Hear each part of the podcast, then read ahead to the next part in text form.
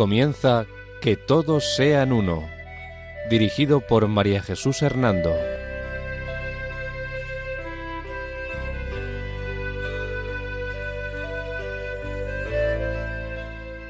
Buenas tardes, queridos oyentes de Radio María.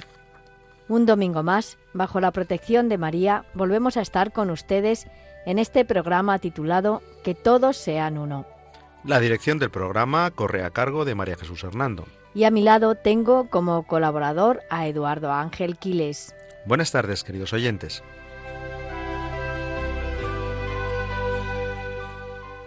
El sumario de nuestro programa de hoy es el siguiente. Sexto programa sobre la secta del New Age. Vocabulario que utiliza la secta del New Age. Preguntas de los oyentes sobre el tema ecuménico.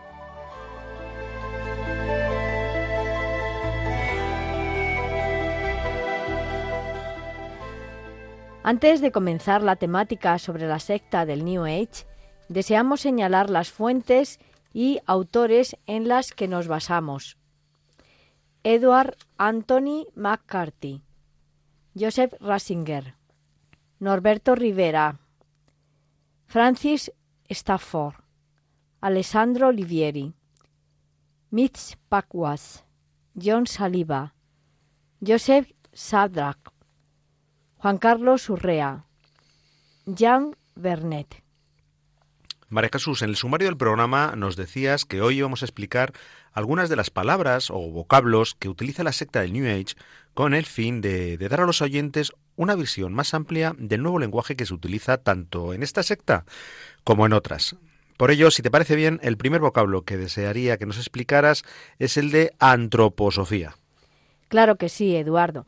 Me parece importante aclarar estos nuevos lenguajes y trato de explicarte qué es la antroposofía. Verás, eh, cuando se habla de antroposofía se alude a la doctrina teosófica popularizada originalmente por el croata Rudolf Steiner, eh, que vivió hacia entre los años 1861 y 1925 y que abandonó la sociedad teosófica que es la, eh, pues después de ser el dirigente de la antroposofía alemana desde el año 1902 hasta el 1913.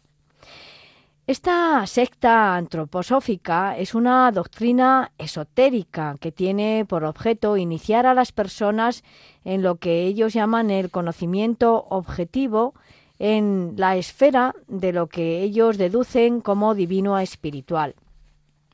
Eh, el fundador, Steiner, estaba convencido de que mm, esta, eh, esta secta ¿no? y esta, esta esfera divino-espiritual le había ayudado a explorar las leyes de la evolución del cosmos y de la humanidad. Y según él, cada ser físico tiene un ser espiritual correspondiente y la vida terrena, por lo tanto, está influida por las energías astrales y las esencias espirituales que cada ser tiene, ¿no? Parece ser que mm, la crónica sobre los vampiros de Annie Rice, titulada Crónica a casa, eh, es una memoria cósmica accesible a los iniciados de esta secta de la antroposofía. O sea que, como puedes ver, eh, hay también series de las que se dan y crónicas que se escriben que están relacionadas con, con esta secta. Vaya María Jesús, o sea que la antroposofía también tiene algo que ver con los vampiros. Eh, parece.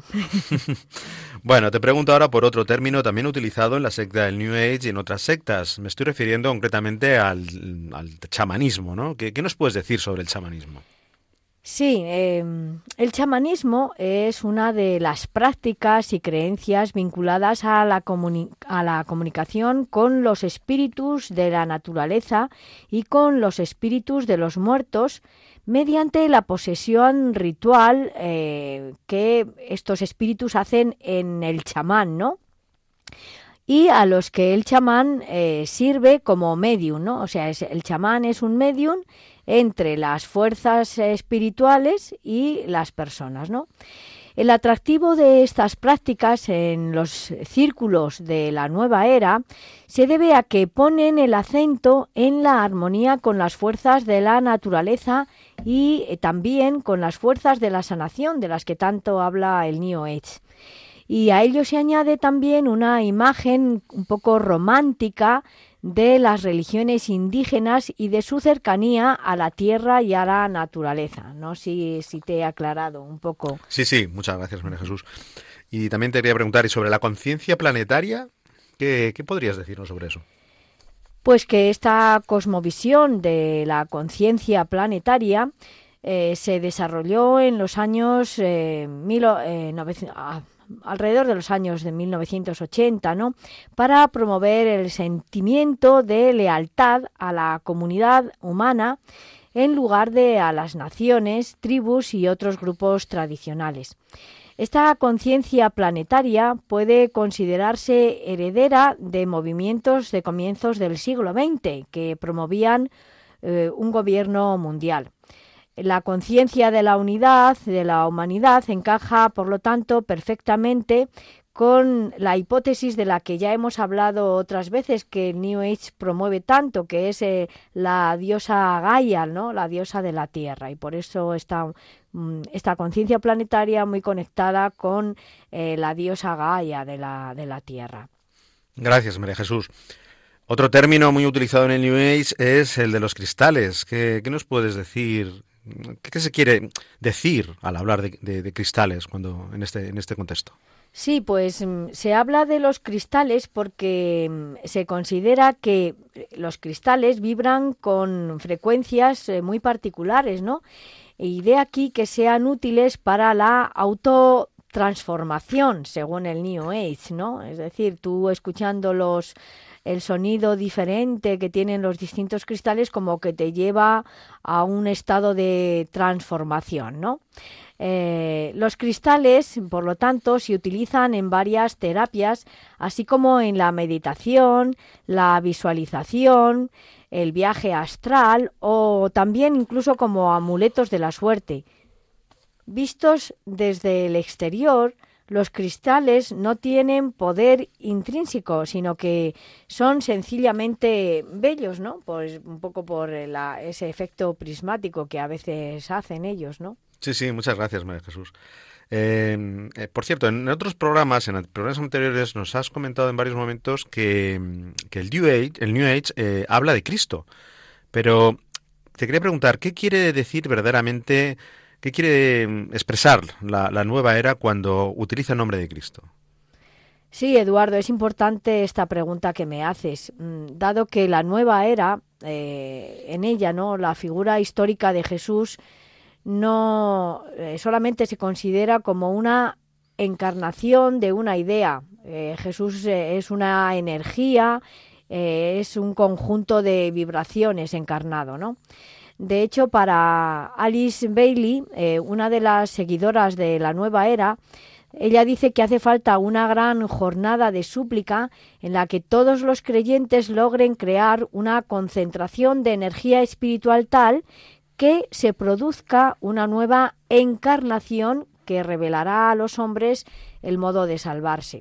Y por lo tanto, la nueva, eh, la nueva era eh, mm, propone a Jesús como un simple maestro espiritual, un maestro como puede ser Buda, un maestro como podría ser Moisés, un maestro, Mahoma y otros fundadores o personajes históricos importantes. Y por lo tanto, este concepto de Jesús es eh, un poco como un Cristo cósmico, ¿no? Una fuerza, una energía, un maestro que está ahí en el cosmos, ¿no? Eh, además, al Cristo cósmico también la nueva era eh, se le conoce, mm, o esta energía crística, se la presenta em, en cada ser y en un ser total, ¿no? Eh, según ellos, los, los individuos necesitan ser iniciados gradualmente en la conciencia de las características crísticas que representa esta figura cósmica de Cristo, de este Cristo espiritual, y eh, de ahí pues se pasaría a un estado más elevado de perfección del yo, ¿no? Si se acoge lo que supone este Cristo cósmico. En definitiva, eh, y creo quiero que esto quede bastante claro, ¿no? Podrás observar, Eduardo, que para la nueva era Cristo no tiene nada que ver con el verdadero Cristo de los cristianos. Es decir, para la nueva era, Cristo no es Dios, no es la segunda persona de la Trinidad que se ha encarnado para salvarnos. Es una fuerza espiritual, un maestro más como los otros grandes maestros y además pues desvirtúan completamente lo que Cristo significa. Sí, María Jesús, es una lástima la confusión que tienen los seguidores de la nueva era sobre la grandeza y divinidad de Jesús y la confusión que con sus teorías crean también en los demás. Ciertamente, Eduardo, ciertamente. Bueno, ahora te pregunto por otro término muy importante también en la secta de la nueva era. A ver, dinos, mm, ¿qué quiere decir esta secta cuando nos habla de la era de Acuario? Pues según el New Age, cada era astrológica abarca unos 2.146 años y recibe el nombre de uno de los signos del zodiaco. La era de Acuario es, por lo tanto, una de las doce eras astrológicas o zodiacales definidas por el concepto de gran año o ciclo equinocial, eh, determinado a su vez por el fenómeno astronómico de la precesión de los equinoccios y conocido también como año platónico. Según los seguidores del New Age, los días grandes siguen un orden inverso, de modo que la era de Piscis, que sería la era de Jesucristo, terminó en el año 2020, es decir, acaba de terminar.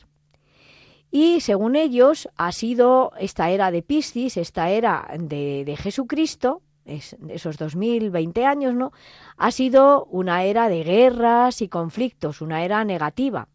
Ahora bien, dice el New Age, la era que acaba de llegar, la era de Acuario, pues eh, está eh, determinada a ser una era de armonía, de justicia, de paz, de unidad, en fin, de todos los apelativos positivos que quieras ponerla. Y en este sentido, pues dice la nueva era que em, la era de Acuario es la era de eh, la nueva religión universal y supera todas las eras anteriores y por lo tanto supera a la era de Jesús, a la era de Piscis, ¿no?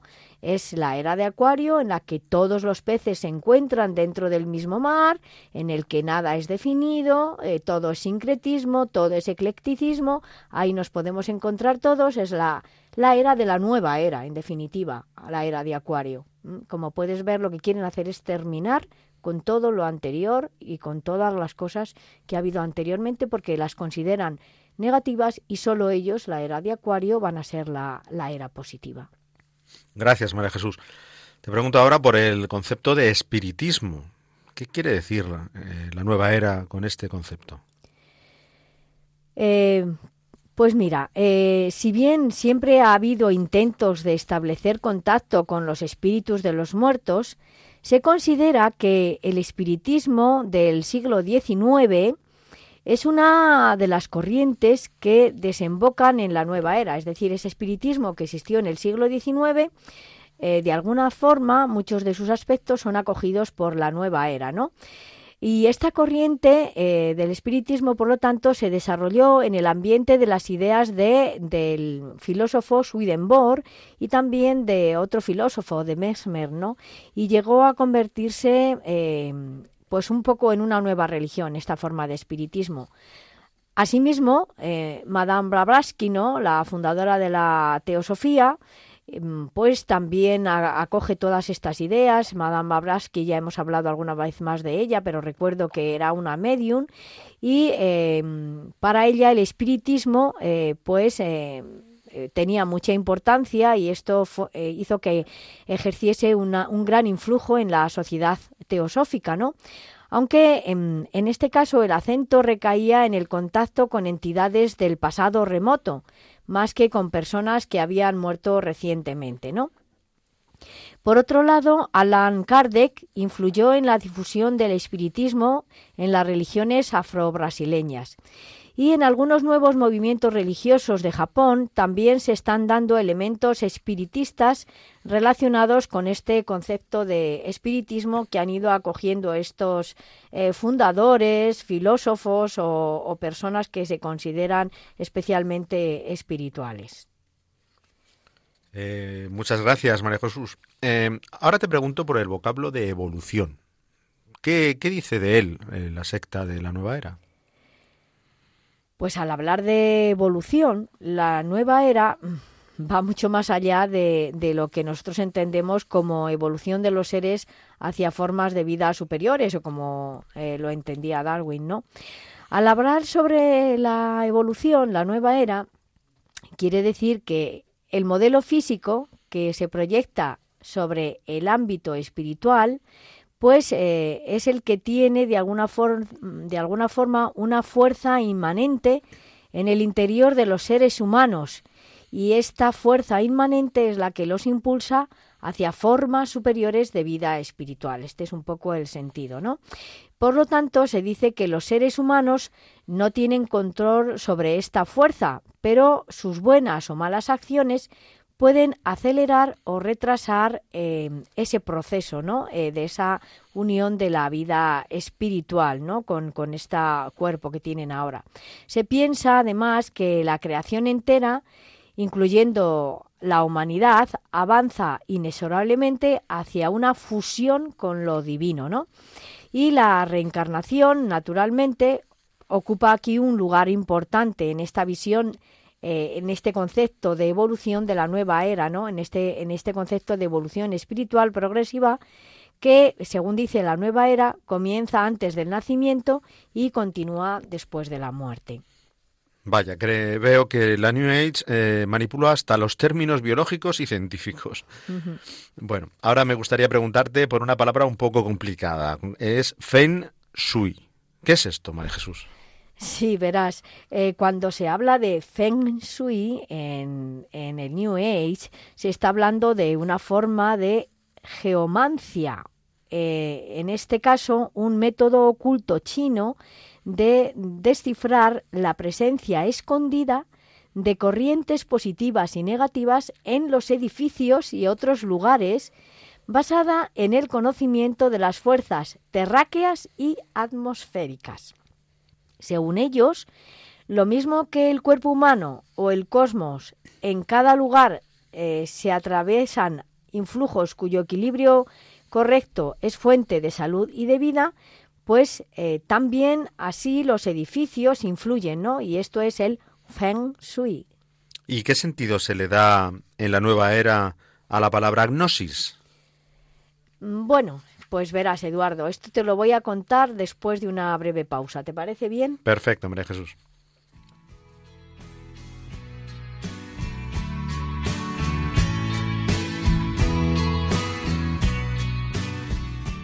Les recordamos que pueden escribirnos al correo electrónico que todos sean uno arroba radiomaria.es, todo junto y con letra minúscula.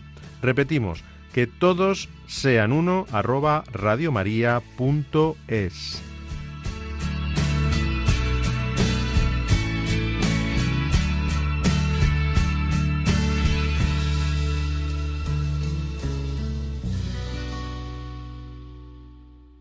María Jesús, antes de la pausa musical ibas a hablarnos sobre el sentido que se le da en la nueva era la palabra gnosis.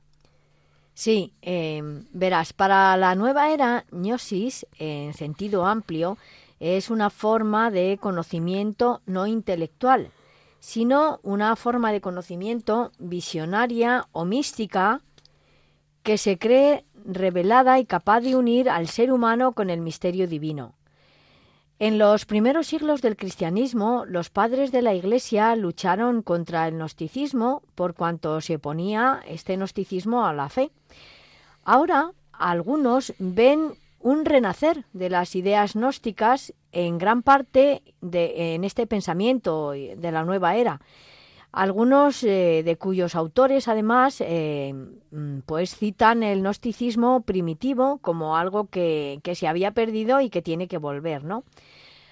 Eh, sin embargo, la acentuación del monismo e incluso del panteísmo o panenteísmo, típica de la nueva era, pues lleva a algunos a utilizar el término también en, lugar de gnosticismo, neognosticismo, para hacer como una distinción entre la gnosis de, la nueva era, esa, gnosis antigua, y ese, mm, o ese nuevo gnosticismo que quiere perseguir la nueva era, y el gnosticismo antiguo, para una vez más decir que ellos tienen algo novedoso que no se ha dado nunca, ¿no?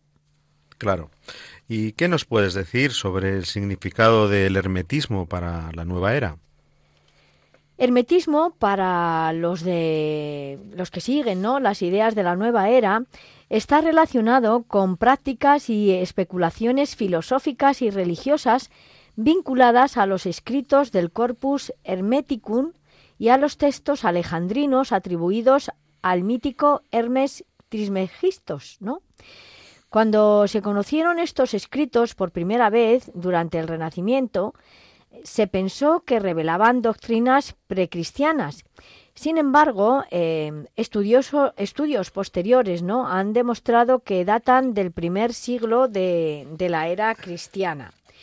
El hermetismo alejandrino es, por lo tanto, una fuente fundamental del esoterismo moderno, con el que tienen mucho en común el eclecticismo, ¿no? La refutación del dualismo ontológico, la afirmación del carácter positivo y simbólico del universo, la idea de la caída y también la posterior restauración de la humanidad.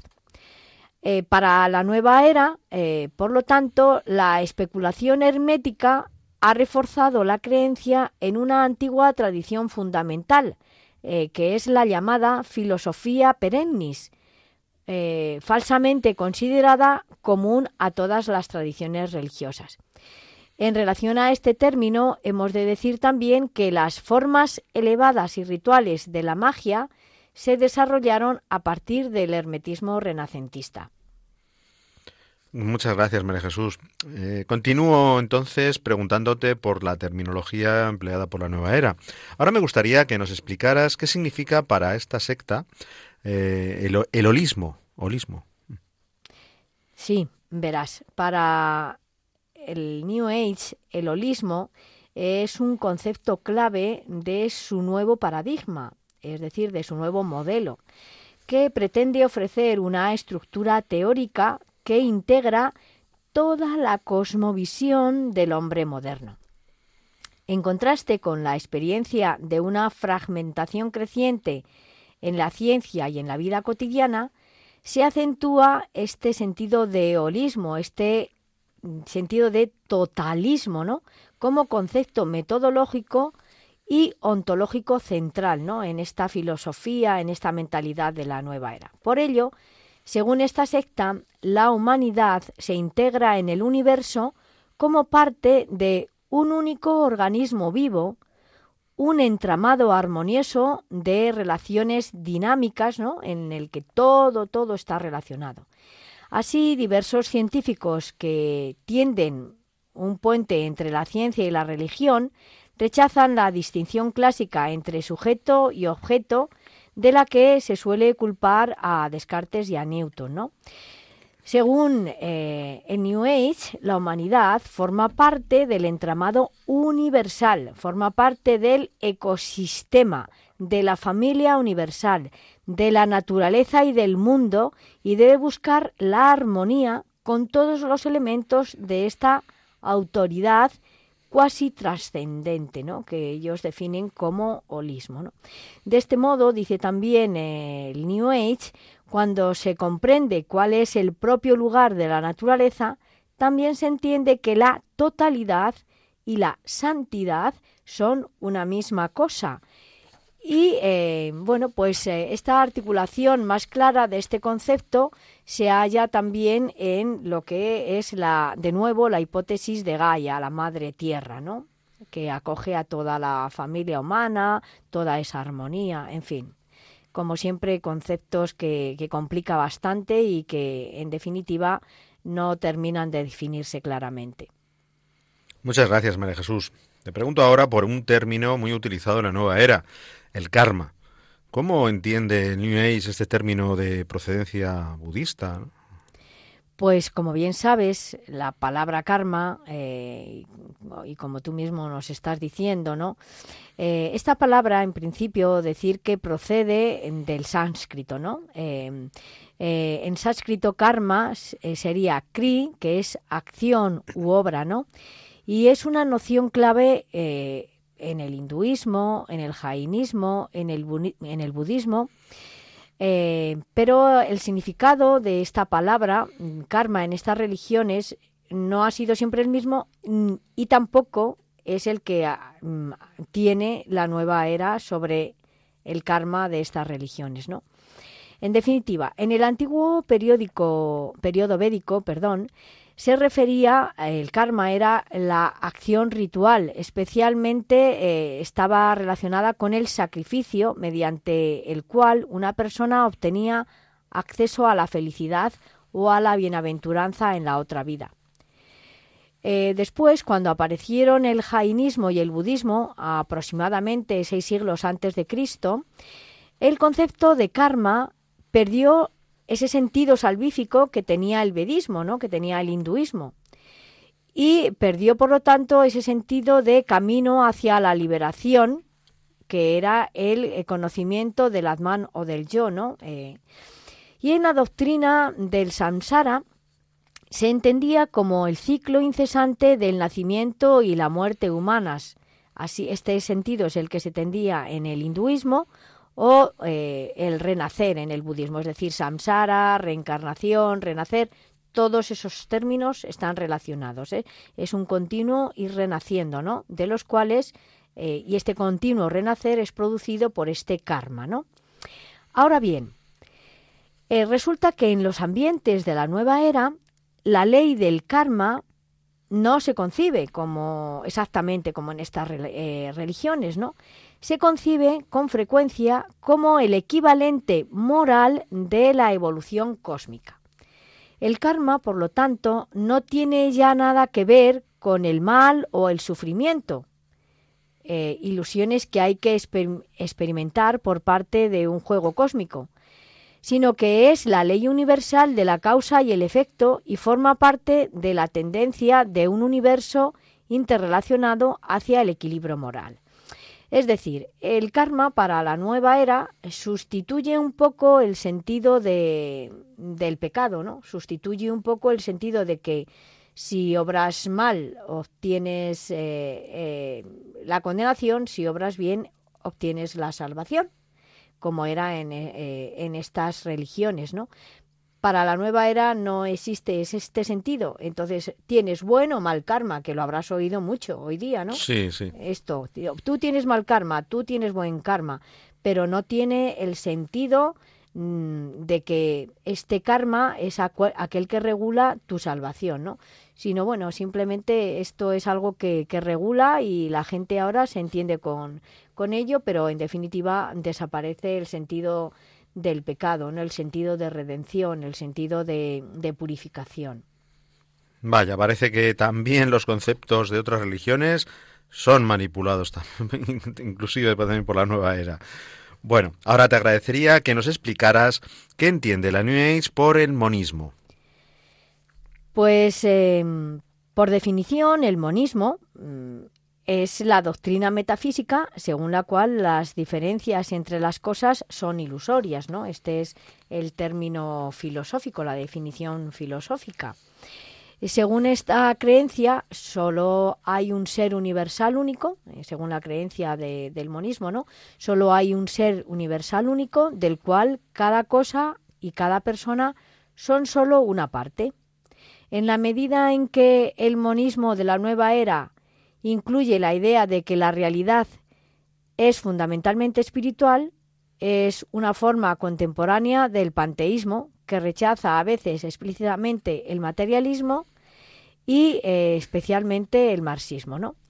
La pretensión de la nueva era de resolver todo dualismo no deja lugar a un Dios trascendente, de manera que, bueno, pues según la nueva era, todo es Dios, ¿no? O eh, en el sentido de monismo, pues mm, todo está incluido eh, en, ese, en ese Dios, ¿no? Eh, es decir, que se puede mm, limitar tanto a, un, a, que todo es Dios o a que todas las cosas son Dios, un monismo o un panteísmo, pero lo que no existe es el Dios trascendente. Y todo ello, además, pues está mm, de alguna forma apoyado por el psicólogo y psiquiatra Jung, ¿no? Que es un seguidor de las ideas de la nueva era, del cual ya hemos hablado más veces, y eh, es el, que, el promotor de muchas de estas ideas. Eh, em, el, mal, por lo tanto, es como el lado sombrío de Dios, que en el teísmo clásico es, eh, es todo bondad, ¿no? Sí, sí, claro. ¿Y podrías decirnos ahora qué es el movimiento del potencial humano?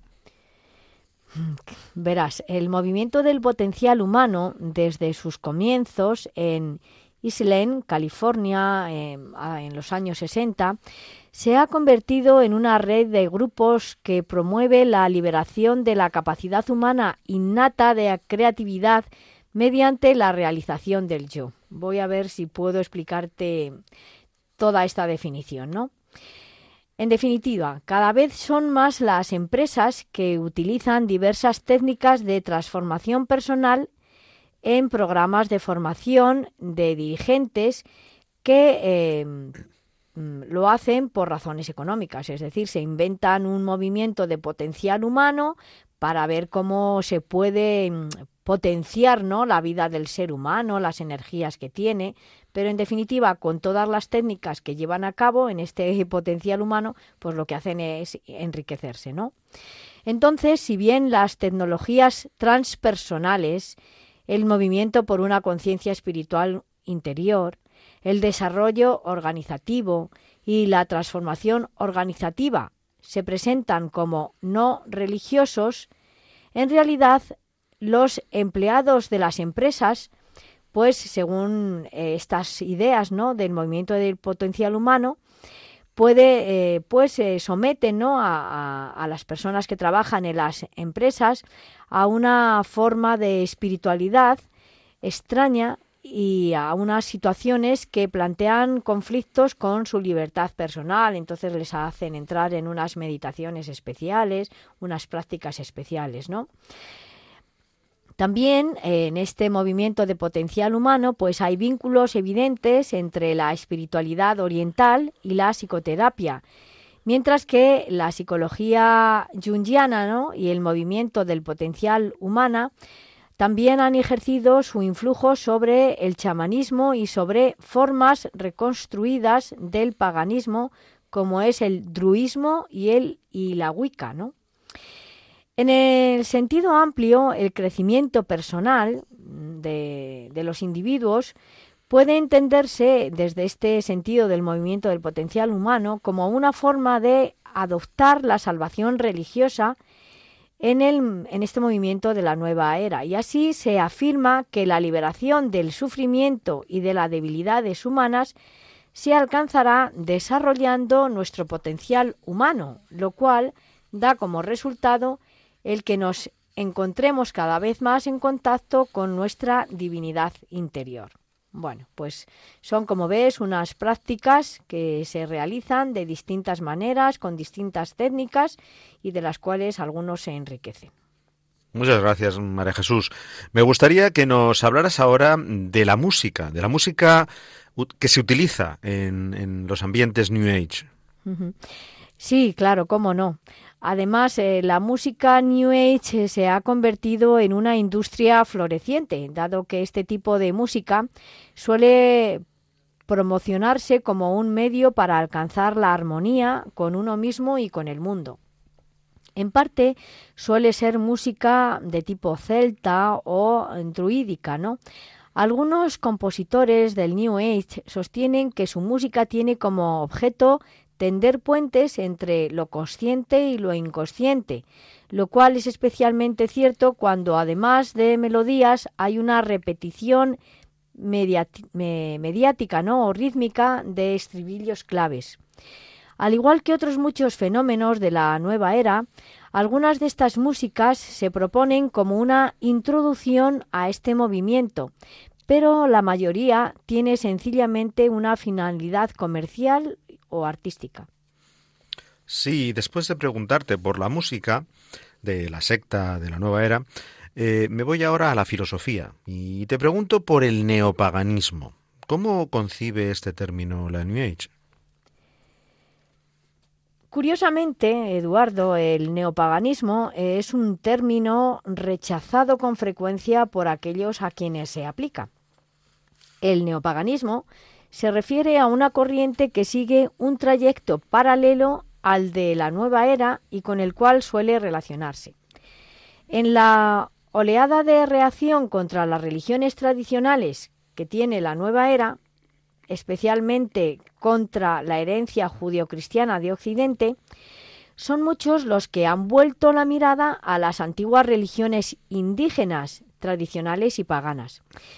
Eh, y por ello se considera que cuando eh, cuanto precedió al cristianismo era más conforme al espíritu de la tierra y de la nación, o que era una forma pura de, de la religión natural, en contacto con las fuerzas de la naturaleza, a menudo matriarcal, mágica o chamánica. Según dicen, la humanidad será más sana si retorna al ciclo natural de las fiestas agrícolas y a la afirmación general de la vida. Algunas religiones neopaganas son reconstrucciones recientes eh, cuya verdadera relación con las formas originales puede ser indiscutible, particularmente en los casos en que están dominadas por componentes ideológicos modernos como son la ecología, el feminismo o casos raros por los mitos de pureza eh, racial, ¿no? Como ves, neopaganismo, un nuevo paganismo, una nueva forma de, de ver las divinidades de tener una relación con lo espiritual que quiere romper con las religiones tradicionales y, como te decía antes, especialmente con la religión judeo-cristiana y sobre todo con el cristianismo. Muchas gracias. Y después de meternos en filosofía, como acabamos de hacer, mm, pues si te parece bien, nos vamos ahora a un término incluso un poco más confuso. Me refiero concretamente al término de ocultismo. ¿Qué dice la nueva era sobre este término? El ocultismo se refiere al conocimiento oculto, es decir, al conocimiento escondido y a las fuerzas de la mente y la naturaleza que se hallan en la base de las creencias prácticas vinculadas a una supuesta filosofía perenne, es decir, una filosofía oculta derivada, por una parte, de la magia y la alquimia griega antigua, y también derivada, por otra parte, de la mística eh, judía, ¿no? Se conservan oculta, eh, mm, ocultas mediante, según ellos, mediante un código secreto impuesto a los iniciados en los grupos y sociedades que conservan el conocimiento y la técnica que implican. En el siglo XIX, el espiritismo y la sociedad teosófica influyeron nuevas formas de ocultismo que, a su vez, han influido en varias corrientes de, la nueva era. Muchas gracias, María Jesús. Ahora me gustaría que nos dijeras cómo entiende la nueva era el, el concepto de panteísmo. Sí, ya de alguna manera habíamos hablado de este concepto, pero creo que no está de menos volver a, sobre él, ¿no? Verás, la palabra panteísmo en griego, pan, todo, y teos, Dios, panteísmo, todo es Dios, se basa en la creencia de que todo, eh, en todas las cosas está Dios. Eh, en ocasiones dice, por lo tanto, que todo está en Dios y Dios está en todo, ¿no? Por lo tanto, de ahí ese panteísmo. De este modo, todo elemento del universo es divino y la divinidad está presente por igual en, en todo, ¿no? En esta visión eh, no tiene cabida Dios como un ser distinto en el sentido mm, de nuestro Dios cristiano, ¿no? del teísmo clásico. Mm, gracias, María Jesús. Ahora me voy al campo de la psicología. ¿Qué entiende la New Age por parapsicología? Pues eh, la parapsicología, para la nueva era, es aquella que trata de cosas como la percepción extrasensorial la telepatía mental, la telequinesia, la sanación psíquica y la comunicación con espíritus mediante mediums o canneling. O channeling. A pesar de las duras críticas de los científicos, la parapsicología ha ido creciendo y encaja perfectamente en la mentalidad popular de ciertos sectores de la nueva era, según la cual los seres humanos tienen habilidades psíquicas extraordinarias, aunque con frecuencia en un estadio poco desarrollado, y por eso la parapsicología se tiene que encargar de desarrollar esos estados. Sí, María Jesús. ¿Y qué se quiere decir cuando se habla de pensamiento nuevo? Pues cuando se habla de pensamiento nuevo, eh, se está refiriendo a un movimiento religioso eh, que se inició en el siglo XIX y que se inició en, en Estados Unidos, ¿no? Este pensamiento nuevo tuvo su origen en el idealismo, del cual era una forma popularizada. ¿no? Se decía, con este pensamiento nuevo, que Dios era completamente bueno y el mal una mera ilusión. En realidad, eh, esa, el mal era una realidad de la mente, pero no existía, ¿no? Puesto que la mente eh, mm, es la que causa los acontecimientos de la propia vida, el individuo debe asumir la responsabilidad última sobre cada uno de los aspectos de esta situación. Y por lo tanto, pues este pensamiento nuevo es aquel que, que habla de la bondad de todas las cosas y bueno pues que no no habla del mal no eh, en el mundo el mal estaría en nuestro pensamiento. Sí y hablando de pensamientos a qué se refiere la New Age cuando habla de pensamiento positivo pues se refiere o está queriendo expresar la convicción de que las personas pueden cambiar la realidad física o las circunstancias externas alterando su actitud mental, pensando de manera positiva y constructiva. A veces es un modo de percibir conscientemente creencias inconscientes que determinan nuestra situación vital, ¿no? A los adeptos del pensamiento positivo se les promete salud, integridad e incluso inmortalidad. El pensamiento positivo, eh, estabas conmigo en que es muy bueno, ¿no? Pero lo que no se puede creer es que el pensamiento positivo eh, bueno, pues termina con, con, todo lo que es negativo, ¿no? Con todo, es decir, ese sentido de inmortalidad, ¿no? Es decir, por tener un pensamiento positivo ya somos inmortales, ¿no? Esto es absurdo. Claro, gracias. Gracias, María Jesús. Háblanos ahora, por favor, de la psicología profunda. ¿Qué promueve la nueva era con, este, con esta psicología profunda?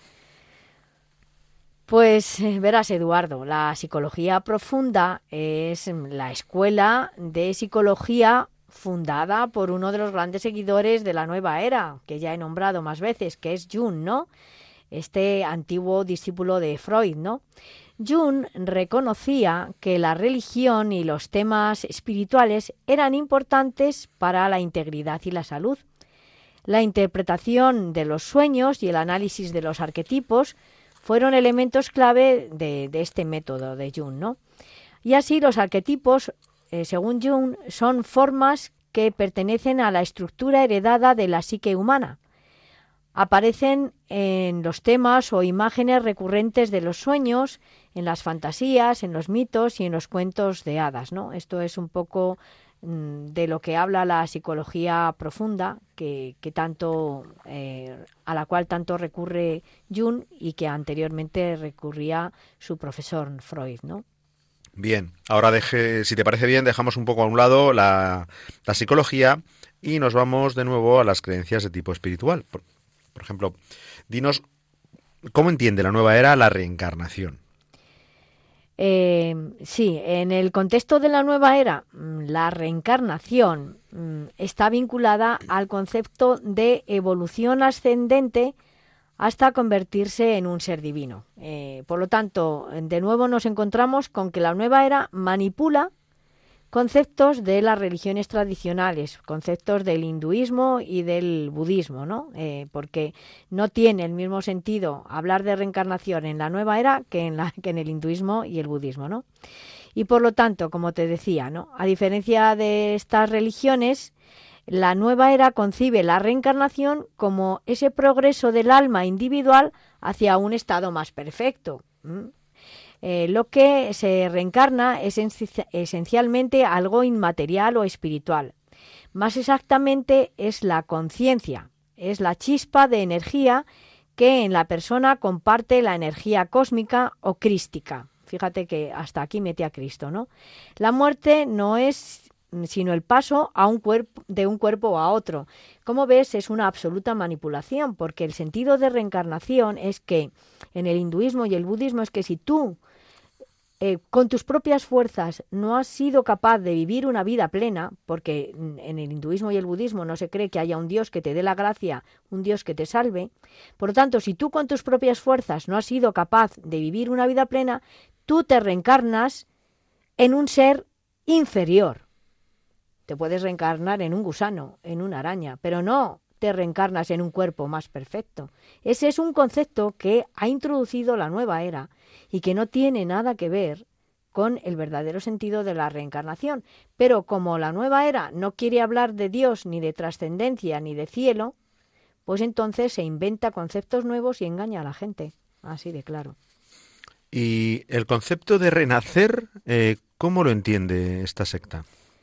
Al referirnos a este concepto, mm, de nuevo debemos recordar que a comienzos de los años 70, mm, Leonard Orr describió el renacer, rebirthing, como un proceso mediante el cual a una persona puede identificarse y aislar áreas de su conciencia sin resolver y que son origen de sus problemas actuales. Eh, sí, gracias María Jesús. El New Age tiene también bastante doctrina de los, de los rosacruces. Mm, tengo entendido que tiene bastante influencia de ellos. Eh, ¿Qué nos puedes decir sobre, sobre esta logia? Sí, eh, los eh, Rosacruces, ¿no? O Rosacroce en italiano, ¿no? Que es un poco como yo aprendí de esta secta, ¿no? Son grupos ocultos occidentales relacionados con la alquimia, la astrología, la teosofía y las interpretaciones cabalísticas de la Sagrada Escritura.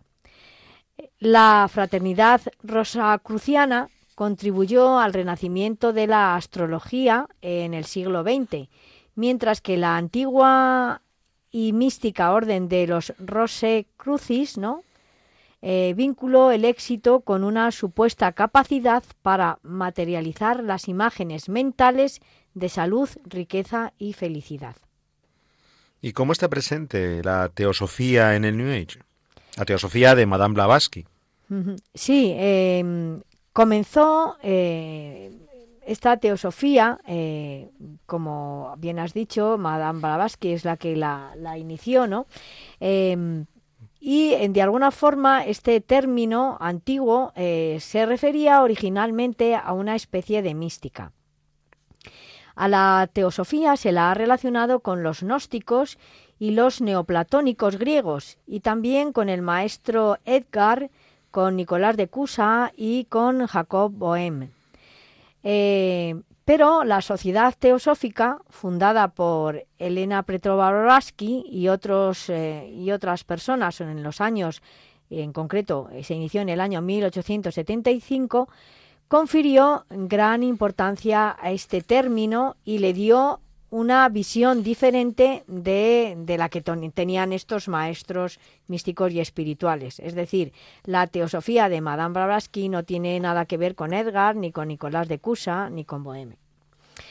La mística teosófica mm, tiende al monismo y acentúa la unidad esencial de los componentes espirituales y materiales del universo.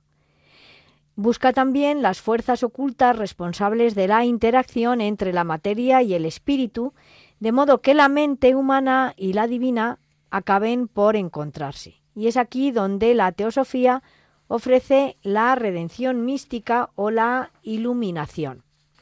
Te pregunto ahora por otro movimiento, el trascendentalismo. ¿Qué nos dice sobre él, María Jesús?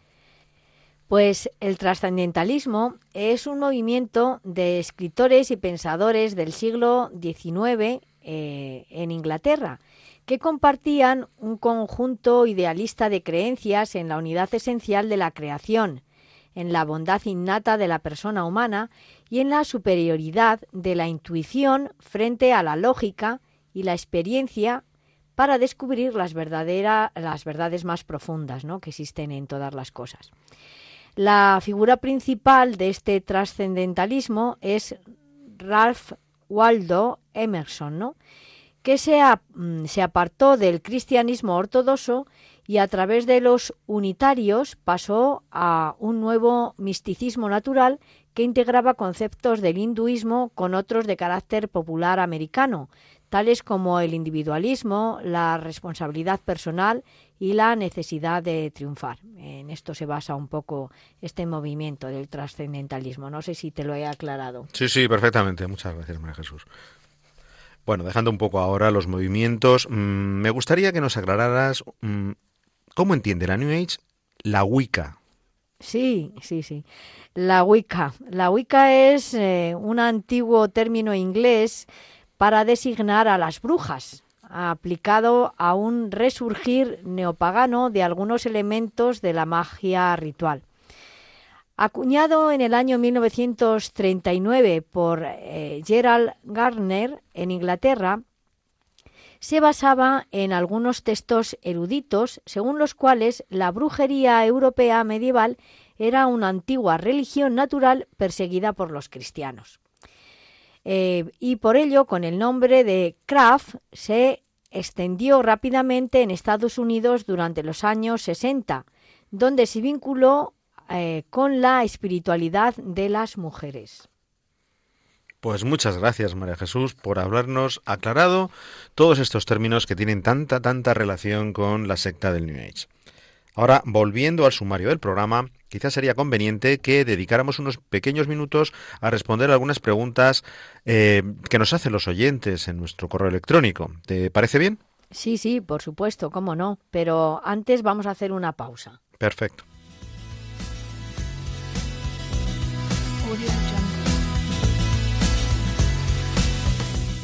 Les recordamos que pueden escribirnos al correo electrónico que todos sean uno arroba radiomaria.es, todo junto y con letra minúscula. Repetimos, que todos sean uno arroba radiomaria.es.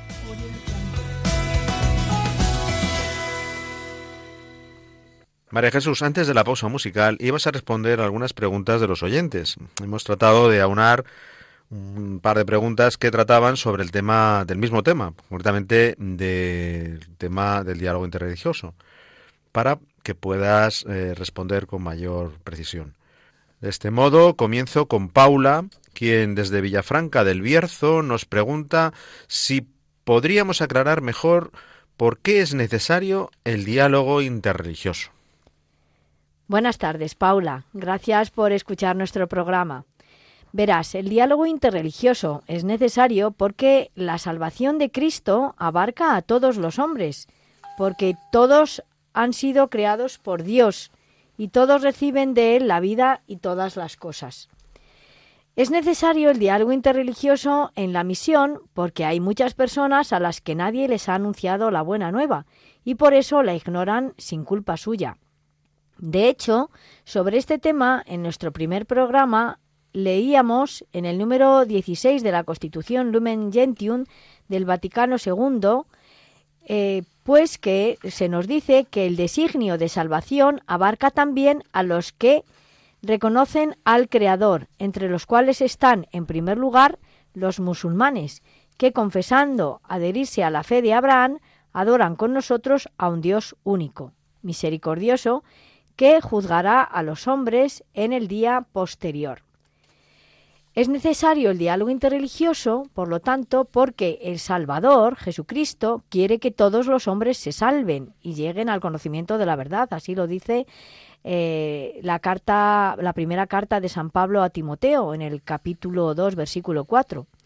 Y es necesario el diálogo interreligioso porque, como nos dice de nuevo, hago alusión a la Constitución Lumen Gentium en el número 16, Dice, quienes, ignorando sin culpa el Evangelio de Cristo y su Iglesia, buscan, no obstante, a Dios con un corazón sincero y se esfuerzan, bajo el influjo de la gracia, en cumplir con obras su voluntad, conocida mediante el juicio de la conciencia, pueden conseguir la salvación eterna.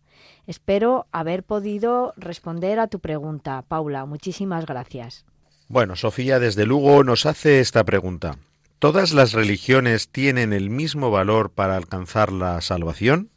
Buenas tardes, Sofía. Gracias también a ti por escucharnos. Em, a algunas de las cosas que nos preguntas mm, hemos respondido eh, en otros momentos, pero no está mal seguir aclarando varios aspectos.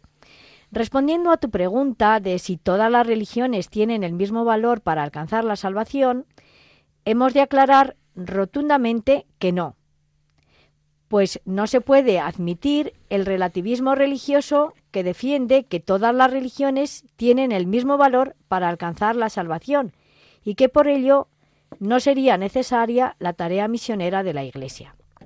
Además, no podemos olvidar que Cristo es el único mediador de la salvación y de la creación, y la salvación de Jesús, el Hijo encarnado, es universal y por consiguiente es la única salvación.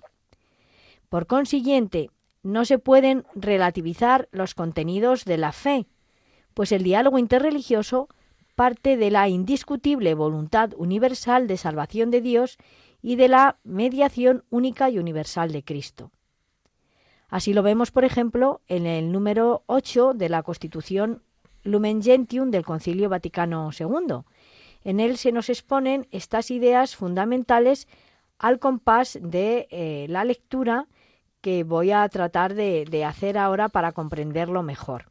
Dice así, Cristo instituyó la Iglesia que confesamos en el creado para anunciar la salvación de Jesucristo, único mediador de la salvación. Y también dice, fuera de la estructura de la Iglesia católica se encuentran elementos de santidad y verdad, como bienes de la Iglesia de Cristo, y todos impulsan hacia la unidad católica, pero la Iglesia querida por Cristo subsiste en la Iglesia católica. Por consiguiente, no todas las religiones tienen el mismo valor para alcanzar la salvación, y sólo en el contexto de la actuación universal de Cristo y del Espíritu Santo tiene sentido plantearse el valor y el sentido de las religiones en orden a la salvación de Jesucristo. La salvación es la misma para todos los hombres y por lo tanto no puede haber ningún camino para ir a Dios que no confluya en el único camino que es Cristo, el único Salvador, ¿no? Así nos lo dice el Evangelio eh, también, pues Jesús nos dice, yo soy el camino y la verdad y la vida, y nadie va al Padre sino por mí. Esto nos lo dice el Evangelio en el Evangelio de San Juan, capítulo 14, versículo 6. En definitiva, Sofía, espero haber podido aclarar tu duda. Muchísimas gracias por escuchar el programa. Les recordamos que pueden escribirnos al correo electrónico que todos sean uno arroba radiomaria.es, todo junto y con letra minúscula. Repetimos, que todos sean uno arroba radiomaria.es.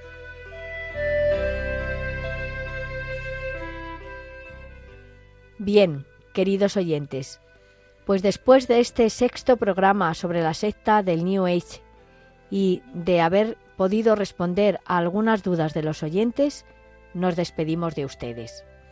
La dirección del programa ha corrido a cargo de María Jesús Hernando. Y a mi lado ha estado como colaborador Eduardo Ángel Quiles. Hasta dentro de 15 días, si Dios quiere. Que María nos guíe en nuestro caminar y en la búsqueda del diálogo ecuménico e interreligioso. Buenas tardes y gracias por escucharnos.